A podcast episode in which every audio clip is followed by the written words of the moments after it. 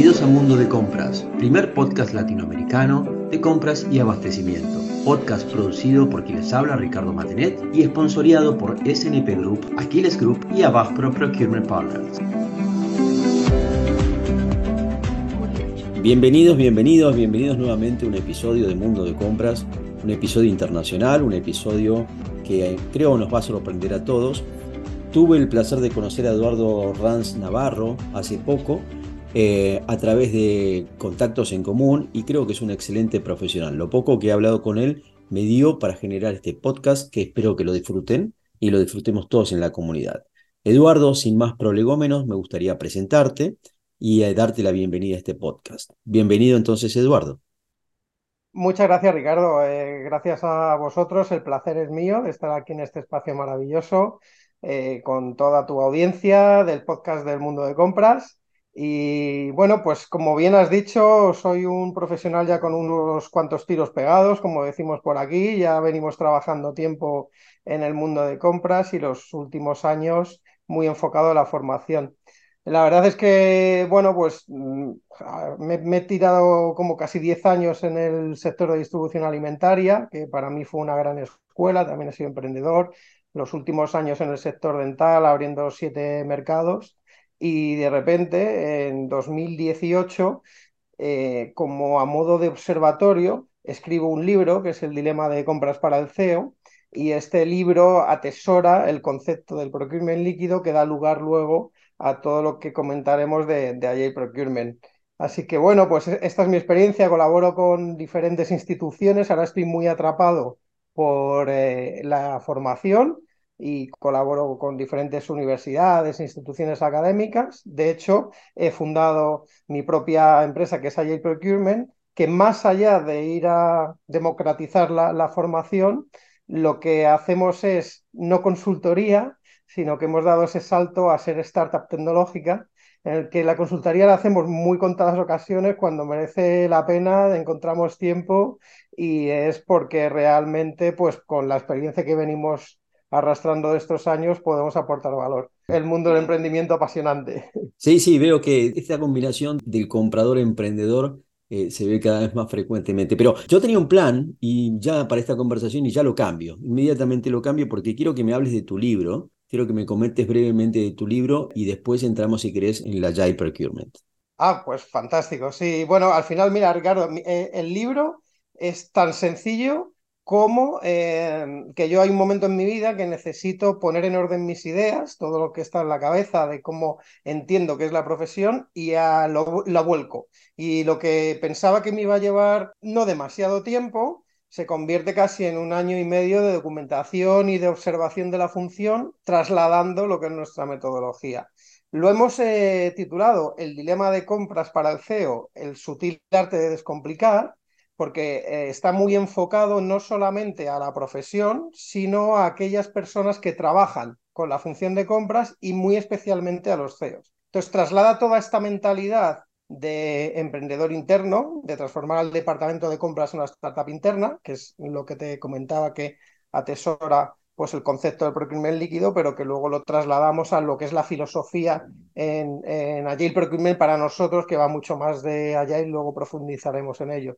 Nada, para mí es un bebé es un libro que se lee eh, muy bien y que además eh, me genera luego conversaciones con los lectores, porque no es un libro académico, no, no es un libro de tipo mm, figura 1, eh, paso 1, sistematizado, más bien lo que hacemos es abrir la mente hacia este nuevo mundo en el que estamos. Y es muy curioso porque además es un libro, esto siempre lo digo, y permíteme que lo diga ahora, que está escrito y lanzado y presentado antes de la pandemia. Sin embargo, hay muchísimos tips de lo que estamos viviendo ahora en términos de incertidumbre, de inflación, bueno, pues de generar con esto, trabajar con estos entornos buca que están ya dentro de, del libro de alguna manera expresado que íbamos hacia ese camino. Es verdad que la pandemia pues lo aceleró.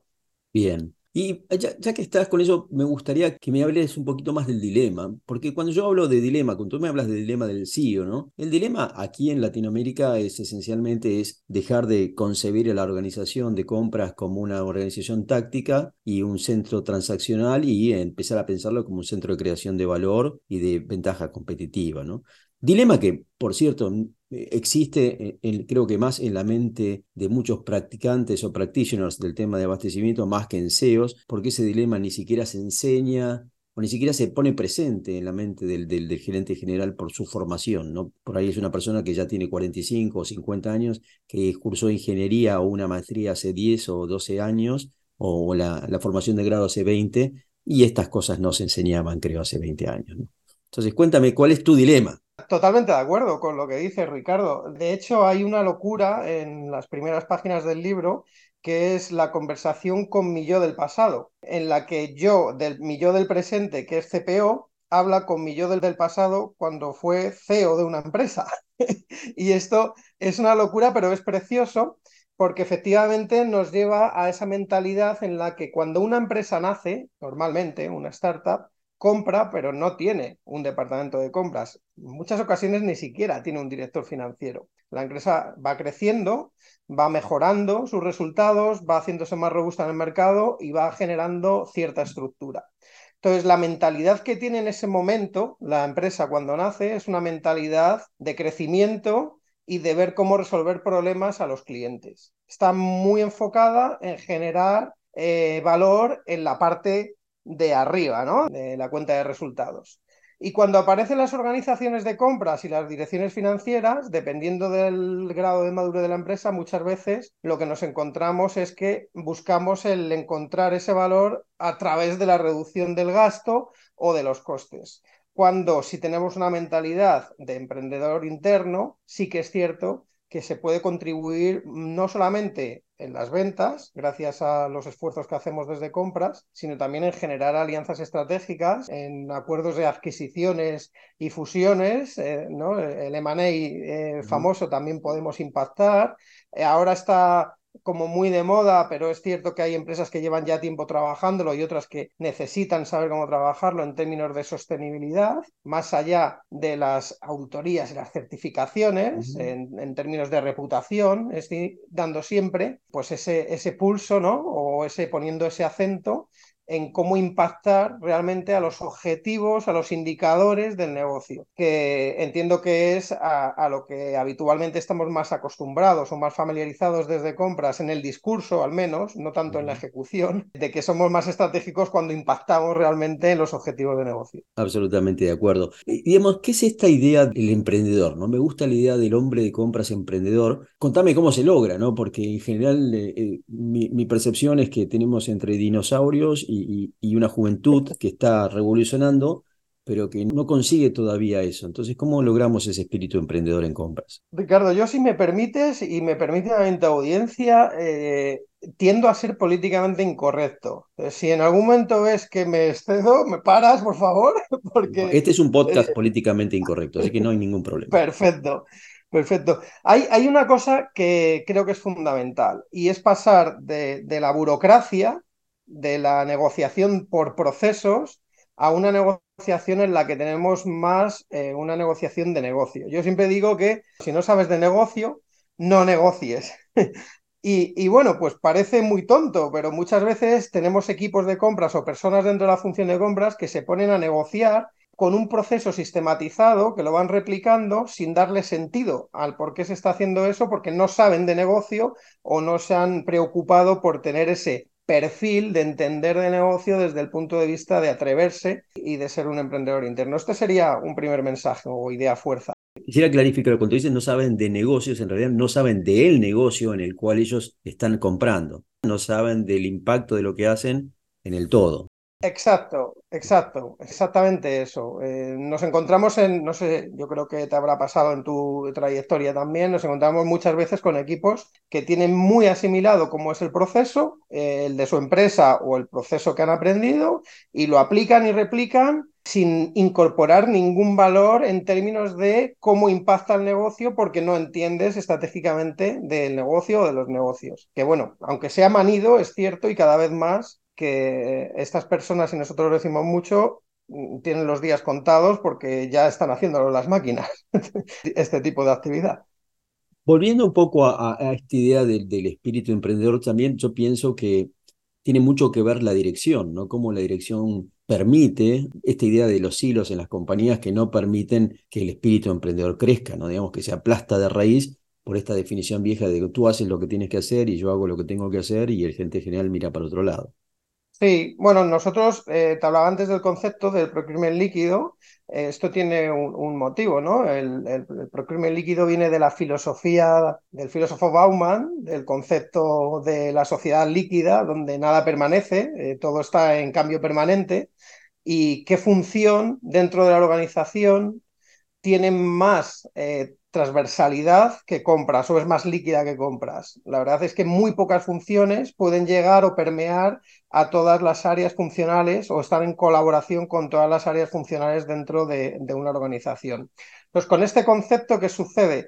Venimos de trabajar en modelos operativos de cascada, donde hay una jerarquía, eh, están los líderes, luego está el jefe, el mando intermedio, los ejecutores, y los modelos tradicionales que en compras conocemos, pues del category management, de las compras tácticas, de los sourcing, la gente del equipo que está con compras spot, etc, etc. Sin embargo, en el mundo actual nos hemos dado cuenta de que esto, y la pandemia ha sido una, un gran experimento, ya no nos funciona de la misma manera porque estos silos, a la hora de trasladar eh, una de las clases que, hago un pequeño paréntesis, una de las clases que más me gusta hacer a mí es la de estrategia, me encuentro muy cómodo, eh, entonces he leído muchísimo y, me he formado mucho en estrategia. Y muchas veces lo que sucede es que la formulación estratégica en la compañía a alto nivel es formidable, pero hay una brecha con la ejecución que es exagerada y no, se cumple. Ya no te voy a decir cómo se traslada o se comunica al resto de la organización. Todo esto tiene mucho que ver con el waterfall, con la cascada. Cuando vamos hacia modelos de personas más adaptados, que estamos trabajando de manera colaborativa, y eso no quiere decir que no haya líderes ni gestores, también tiene que haber líderes y, gestores, pero es más transversal, es más líquido y permite que esos silos se rompan y se pueda ser más adaptado a la hora de gestionar un proceso de compra o cualquier otro tipo de proceso, poniendo foco, que por ahí es donde venía tu pregunta, en cuál es el KPI, el objetivo estratégico al que yo estoy impactando con mis propios objetivos. muchas veces los objetivos que nos marcamos en, compras como estratégicos no lo son para el negocio, lo son para nosotros, pero no para el negocio. Interesante. Vos sabés que me gustaría ahora reencauzar, si te parece un poquito la conversación, para el oyente y explicarle qué es, en pocas palabras, allá el procurement. ¿no? ¿Qué es, qué es el procurement líquido, como le denominas tú? Bueno, para nosotros Agile Procurement es más que Agile. Esto siempre lo digo y le pongo énfasis a ello porque para nosotros Agile Procurement es pues transformar al departamento de compras en esa startup interna, innovadora, digital y sostenible. La primera idea fuerza sería decir Agile Procurement, a pesar de que tenga un nombre que es Agile y un apellido que es Procurement, no es hacer Agile o trasladar la metodología de los marcos de trabajo allá y la procurement. Tiene parte en esto, pero no es eso. Es más bien trasladar esa mentalidad de eh, trabajar como una startup de manera más innovadora, más digital y más sostenible.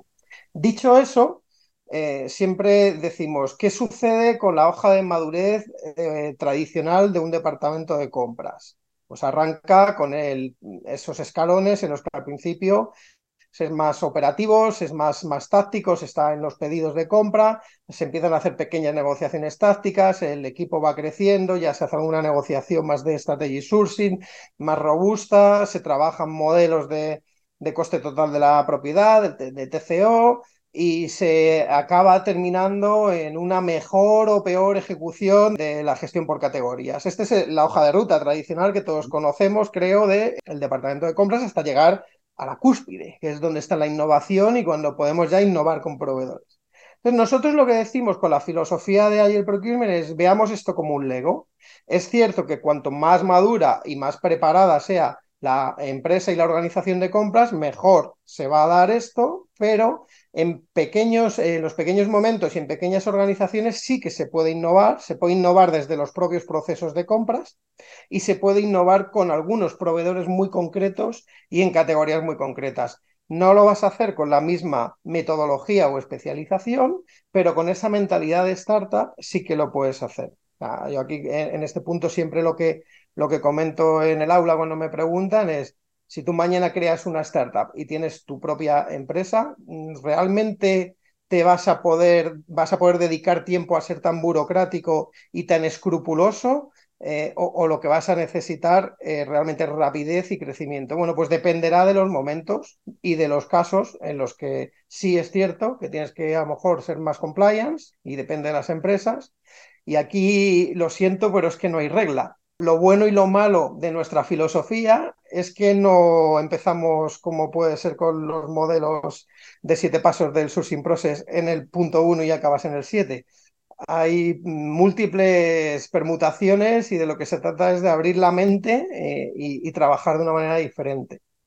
Y, acá me, lleva a otro problema, digamos, que es el cómo trabajo contra el compliance o con el compliance, porque pareciera que en principio la mentalidad startup o la mentalidad del agile procurement de alguna manera se va de frente contra el, proceso y el compliance del proceso y el auditor atrás y la percepción de todo lo malo que puede surgir desde el abastecimiento, ¿no?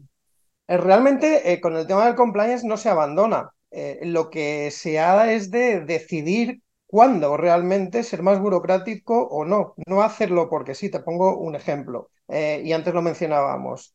Bueno, mira, voy, a ponerte un ejemplo particular mío, que creo que lo, lo, va a reforzar mejor todavía.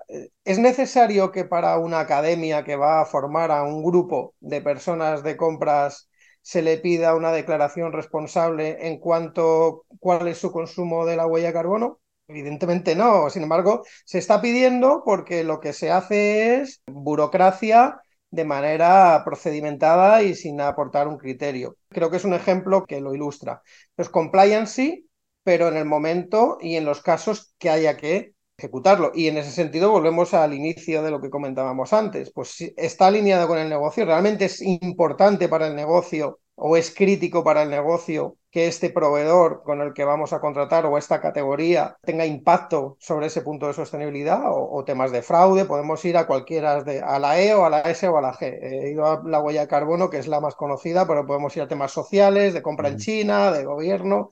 Sí, declaración, certificación, certificación y declaración. Eh, yo, quisiera, digamos, profundizar un poco porque cuando tú hablas de una mentalidad de startup, ¿cuáles son los factores que definen esa mentalidad? Digamos? Porque para quien no tuvo una startup no sabe de qué estamos hablando. ¿Qué significa eso? Mira, hay 3 millones 3 millones de, compradores y directores financieros del mercado hispanohablante están ahora mismo con una pelea en cuanto a cómo afrontar la creciente inflación, cómo poder aportar un mayor crecimiento, cómo generar disponibilidad y sobre todo cómo ser más rápidos y más adaptados respecto al time to market. Y al mismo tiempo, cuando preguntamos a estas personas, o sea, cuando preguntamos a los clientes internos, o a los directores financieros, a nuestros stakeholders, cómo eh, trabajamos en compras. En un estudio que hicimos recientemente, lo que nos dicen es que más del 90% nos ven burocráticos y lentos respecto al time to market. Y en segundo término, que solamente nos fijamos en nuestros objetivos interdepartamentales. Por ahí ya viene una clave. Este es el problema y la clave viene en cómo podemos aportar una solución. La solución que aportamos es precisamente en reducir, ser más eficientes en los modelos operativos. Esto significa para nosotros esa mentalidad de startup interna. Ver cómo alinearnos con los objetivos que tiene el negocio para ser más eficientes operativamente en esos puntos críticos que el negocio necesita y que el principal indicador de gestión sea la contribución al éxito de nuestros clientes internos. Ya un poco más aguas abajo, cada uno de los dueños del presupuesto, cómo poder ayudarles en su propósito y en sus indicadores clave, que no siempre van a ser ahorros. Se trata de romper con esa tiranía de los ahorros, hablar de eficiencia, sí, pero rompiendo con la tiranía de los ahorros y que los ahorros sean una consecuencia, porque en realidad los ahorros los trasladamos en aquellos puntos significativos de la cuenta de resultados y que impactan en el negocio a largo plazo, una visión de largo plazo, que es otro tema de mentalidad de startup, ¿no? Pensar a, largo plazo y más de management. Pero eso me lleva a una pregunta que tiene que ver con tu experiencia quizás en España, que es ¿en qué medida el resto de la organización entiende el negocio? Porque Yo creo que eh, eh, cuando, en mi experiencia personal, cuando trabajo, digo, ¿cuántos de los que yo trabajo entienden realmente el negocio? Y creo que no es solamente un problema de abastecimiento que entienda el negocio, sino voy a un montón de áreas dentro de la compañía que no entienden el negocio y, solamente quizás la primera línea realmente entiende el negocio. Es un problema general, lo decíamos, ¿no?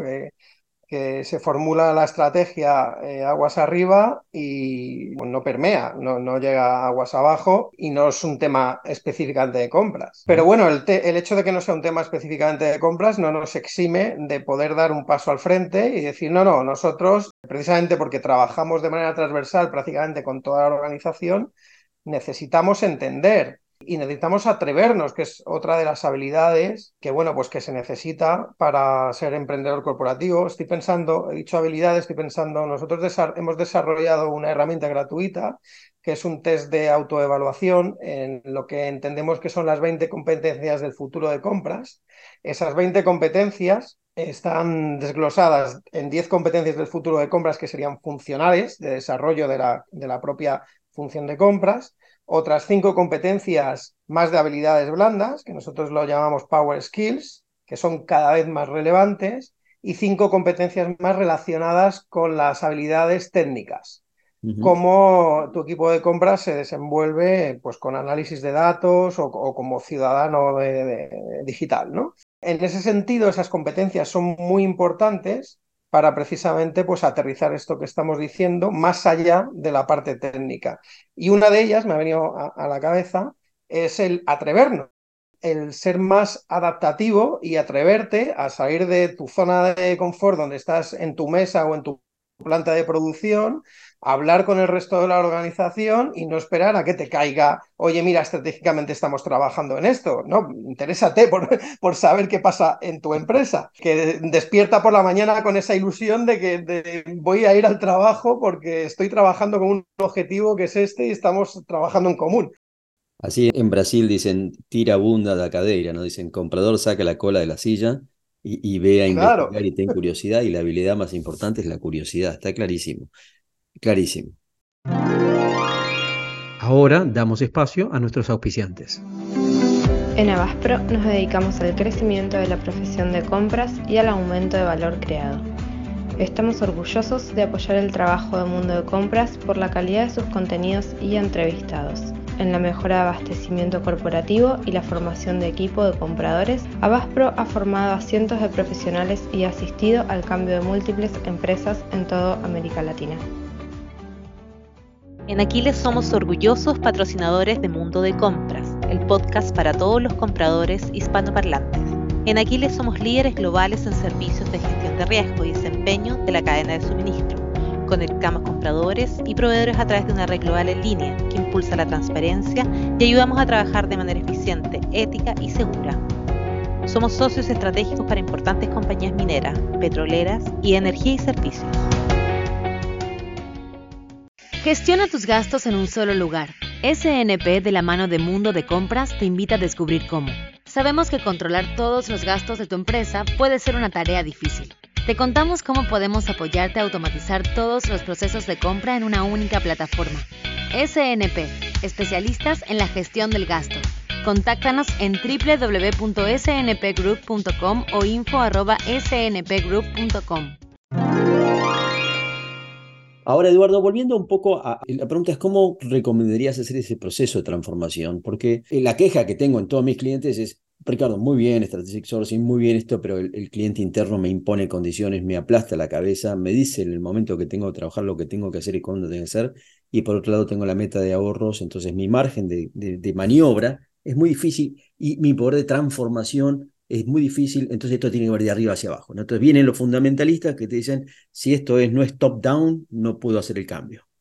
Preguntan muy a menudo ¿Se puede adoptar una cultura o una mentalidad agile en una empresa que no es agile, en compras? Esto nos lo preguntan muy a menudo. Y es una pregunta muy inteligente eh, y tiene mucho sentido. Y yo siempre respondo lo mismo. Claro que se puede. Evidentemente, si la cultura de la empresa ya es agile, pues vas a tener muchísima menor resistencia y va a fluir todo mucho mejor. Pero si no lo es, empieza poco a poco, con pequeños pasos. Y de nuevo aquí, para el que no conozca el mundo de startup, volvemos a, esa mentalidad de startup en la que vas haciendo pequeñas cosas, las vas validando, eh, vas mejorándola, iteras y vas cambiando sobre la marcha lo que no funciona y, bueno, pues eh, lo que sí que funciona lo vas haciendo más robusto. Entonces, bueno, a la hora de poder transformar el departamento de compras a esta startup interna, nosotros lo que venimos haciendo, te decía que no hacemos consultoría, que estamos más del lado de, startup tecnológica, lo que venimos haciendo y es lo que eh, trasladamos es trabajar con un software en el que hay un centro de excelencia. ¿Qué significa eh, esto de centro de excelencia?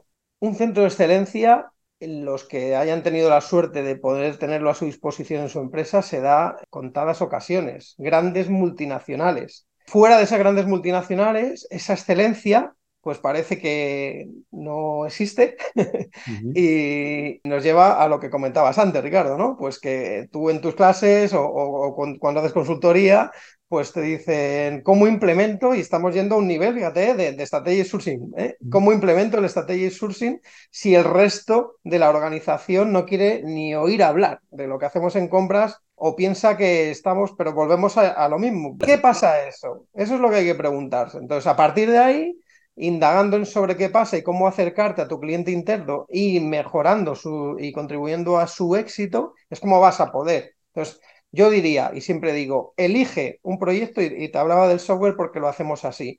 Con el software conseguimos tres cosas fundamentales. La primera, que es algo que siempre hemos demandado en compras, estar en la originación del proyecto que no nos llegue ya el proyecto eh, al final para el 10% de ahorro famoso. Eh, una manera que queda totalmente trazada y colaborativa, empezamos a trabajar con el resto de equipo y empezamos a trabajar en un proyecto en el que hemos conseguido esto que muchas veces es, tan complicado, que es la validación del cliente interno. No estamos hablando ni siquiera aquí de especificaciones, porque la especificación puede ser eh, tan, tan loca como internalizar el servicio de limpieza o, cosas así muy extrañas. Esta sería una.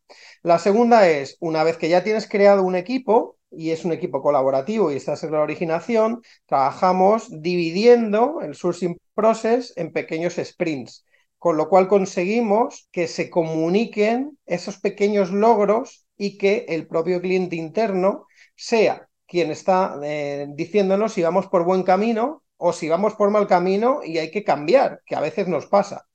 Con esto resolvemos otro de los temas que habitualmente eh, nos sucede, que es que comunicamos, empezamos nuestro sourcing process, pasan tres meses, llegas al cliente interno y el cliente interno te dice que yo no quería esto y has dedicado tiempo, esfuerzo, dedicación eh, que no tenemos porque estamos siempre eh, apagando fuegos y con muchísima carga de trabajo en esto. Y, la última, eh, la tercera, con esto que estamos diciendo, ver cuál es la disponibilidad de tu equipo en términos de capacidad disponible para trabajar en diferentes puntos de ese sprint. Y aquí hay algo que es muy rompedor, y es que cuando trabajas tradicionalmente en cascada de sourcing process, le encargas un proyecto a un equipo o a una persona, dependiendo de la capacidad que tengas en tu empresa, y lo, inicia y lo termina. Y prácticamente hace todo, hace absolutamente todo desde la RFQ. Cuando hay personas que son muy buenas haciendo analítica de datos y hay otras personas que son muy buenas leyendo contratos y hay otras personas que son muy buenas en el proceso de negociación y hay otras personas que son muy buenas técnicamente. Entonces, dentro de esa burocracia por procesos, ¿cómo trasladamos la eficiencia? Oye, si tú eres bueno en el proceso, todo aquel proyecto que va a terminar en un proceso de negociación, pues te vas a cargar de disponibilidad en función de tu capacidad para poder ejecutarlo en diferentes proyectos transversales. Y no tienes por qué estar, esto rompe con el waterfall, ¿no? Con la cascada y va más a, al modelo líquido transversal, donde pues una persona en cualquier país del mundo, también, dependiendo de la empresa si tiene diferentes divisiones, puede estar enfocada, si tiene capacidad disponible, en hacer esa parte del proceso y siempre en pequeños ciclos. Hablo del software porque, bueno, pues para mí es un bebé, es algo que estamos construyendo ahora mismo y, y que nos eh, apasiona porque además dentro del propio proceso está incluido un centro de excelencia que con inteligencia artificial te va dando recomendaciones de qué es lo que... O es como si de repente aparece el consultor Ricardo por ahí a decirle en el momento del proceso, oye, yo, eh, por mi experiencia, en este punto, lo que haría sería tirar por este lado o tirar por este otro. Es una recomendación, nada más, pero... Oh, interesante, interesante porque, digamos, yo resumiría esta conversación en definitiva en decir, bueno, primera condición es involucramiento temprano, segunda condición es trabajo en equipo, tercera condición es comunicación constante de, avances e involucramiento del equipo y la, cuarta es eh, aplicación de los recursos conforme a competencias más que proyectos, sino por competencia en sí, ¿no? Pero me, gusta, eh, en el fondo se parece mucho a, hacer un, un, un, un, strategic sourcing o, quizás a un nivel superior, a un category management ya maduro y bien implementado, ¿no? Al final, es como tú decías, es yo entiendo que la el procurement de alguna manera es una forma paralela de mirar o de complementar al strategic sourcing para que logre los resultados que desea, ¿no? Porque gran parte de los problemas del strategic sourcing es los hilos, es cuando llega, digo, hacen strategic sourcing, pero nunca se meten en especificación y en cantidad. Entonces terminamos trabajando en precio y, y en grandes acuerdos marcos de mucho volumen, global agreements y lo que fuera, pero eso no es strategic sourcing, eso es, eso es hasta la mitad. Bueno, ahora eh, voy, a, desafiarte un poco más con cosas que hacemos y generamos debate también porque me parece interesante conocer tu opinión. Fíjate que estoy 100% de acuerdo con lo que dices, es exactamente así. Al final nosotros aquí decimos la P y la Q, ¿no? Pues tienes los dos factores, o el precio o la cantidad, ah. esos dos factores los multiplicas y puedes impactar en uno o en el otro o en ambos. Sin embargo, eso no está alineado con el negocio. Eh, eso eh, lo hace una máquina. En nuestro mundo de Agile Procurement, con nuestra filosofía, si la compra es táctica, somos así de agresivos con este tema, si la compra es táctica y entendemos que una compra táctica es aquella a la que no se le ha dedicado el suficiente tiempo como para salir este eh, modelo de factor de multiplicar volumen por, por precio, a, nuestros alumnos en la academia, les, y es una de las clases que mejor funciona, les enseñamos a automatizar ese proceso lo automatizan, lo robotizan y es un robot el que lo hace. No le dedicamos tiempo a eso. Y me da igual, es donde digo que entra el desafío, el volumen, porque alguien puede estar pensando, sí, vale, bueno, pero esto para compras pequeñas, para pequeñas cantidades. No, me da igual. Si al final tu único factor es el conseguir un ahorro o porque reduces cantidad o reduces el precio y no estás mirando nada más, no le dediques más tiempo que lo haga una máquina, porque cuando llegues al cliente interno es muy probable que te encuentres con los clásicos problemas eh, con los que nos encontramos. Si ha reducido precio, el ahorro se lo come el negocio porque compra más cantidad. o si lo que has hecho ha sido reducir cantidad, lo que estás haciendo es generar un problema, a lo mejor donde no había que generarlo que a veces también pasa. Y no estamos ni siquiera ahora hablando de desafiar la especificación técnica o comprar cosas distintas. ¿eh? Estamos hablando de esto. Mm. Nosotros aquí introducimos, eh, y si quieres podemos comentar sobre ello, otro factor que es fundamental en nuestra manera de entender allí el procurement y nuestra manera de entender eh, esa transformación a startup interna, innovadora, digital y sostenible, pues hasta ahora hemos estado hablando de innovadora, de esa mentalidad de emprendedor pero ya empezamos a incorporar también eh, la digitalización y la tecnología. ¿Y cómo transformás a un comprador de procesos, a un CPO de procesos, en un comprador de startup? ¿no? ¿Cómo harías esa transformación o cómo sugerís a alguien que nos escuche para que tome ese camino o arranque en ese camino? No es una respuesta sencilla, no es una respuesta sencilla. El si, fuera sencilla no te hubiera invitado aquí, hombre. Vamos. Claro, porque, es que no, yo tampoco la puedo dar. Eh, nace de uno, nace de uno desde dentro. lo primero es atrévete. O sea, yo lo que le diría, si tuviese ahora mismo a esa persona que me planteas hipotética enfrente, le diría, lo primero, atrévete, eh, da pasos, eh, sal de, de, lo que estás haciendo habitualmente, ten curiosidad, no, no te pongas esas barreras limitantes porque solamente te las estás poniendo tú, ten curiosidad interésate por ver qué se está haciendo y fórmate, capacítate más allá, porque es necesario, de los modelos tradicionales de compras, en otras habilidades muy importantes como pueden ser el conocer cuál es el abanico de categorías que pueden impactar en actividades digitalizadas dentro de tu profesión o incluso que puedas eh, tener esas habilidades para poder no programar, porque no, es un, eh, no se trata de programar, se trata de trabajar con estas soluciones de ciudadano digital que son low code en el que vas tú armando ¿no? y, generar autosoluciones sencillas. Eh, pero principalmente da el primer paso, atrévete, eh, haz algo diferente, no empieces por todo, porque si empiezas por todo te vas a abrumar y probablemente te frustres y no avances, pero elige un proyecto, y esto siempre lo decimos en el aula, elige el proyecto con aquel equipo o aquella persona que todos los que nos estéis escuchando ahora seguro que estáis poniendo en vuestra mente, en vuestra imaginación, con la que no os va a suponer un problema trabajar ni os va a suponer un bloqueo. Es decir, aquella persona dentro de la empresa que te sientes cómodo para poder experimentar en un pilotito pequeño en el que vas a trabajar el modelo. Y luego sí, efectivamente, pues claro, eh, lo, que tendría que decir es, mm, en lo que os podamos ayudar desde nuestra academia, pues encantados de poder ayudar porque sí que hay una metodología pero que no vas a encontrar una metodología en la que empiezas desde el punto uno y te dicen que haces siete pasos y llegas hasta el final. Vas a tener que poner mucho de tu parte. Nosotros lo que sí que hablamos es de pasos y hay un input y hay un output. Eso sí que, eso sí que existe. Hay una entrada, que es el inicio, el arranque del proyecto, que siempre se da, y hay millones de finales, porque claro, como lo estamos dividiendo en sprints, cada vez que termina un sprint, cambia vuelve a haber otro arranque y vuelve a haber otro arranque. Pero bueno, que no suene, eh, que tampoco suene esto como muy alejado a nuestra realidad. Utilizamos la matriz de Kralich, utilizamos el mapa de stakeholders, utilizamos matriz de preferencing y también utilizamos otras herramientas que son más del mundo del emprendimiento como design thinking o también utilizamos los marcos de trabajo agile y por supuesto pues eh, mucho lean. es una mentalidad muy, muy lean, decimos es que cada vez más trabajamos muchos equipos en muchos proyectos. Cuando aplicas el, Lean Management, el Lean Six Sigma, lo que tienes es a muchos equipos, eh, o sea, muchos proyectos con los mismos equipos.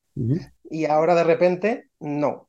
Ahí hay que trabajar de una manera diferente y es un tema de mentalidad.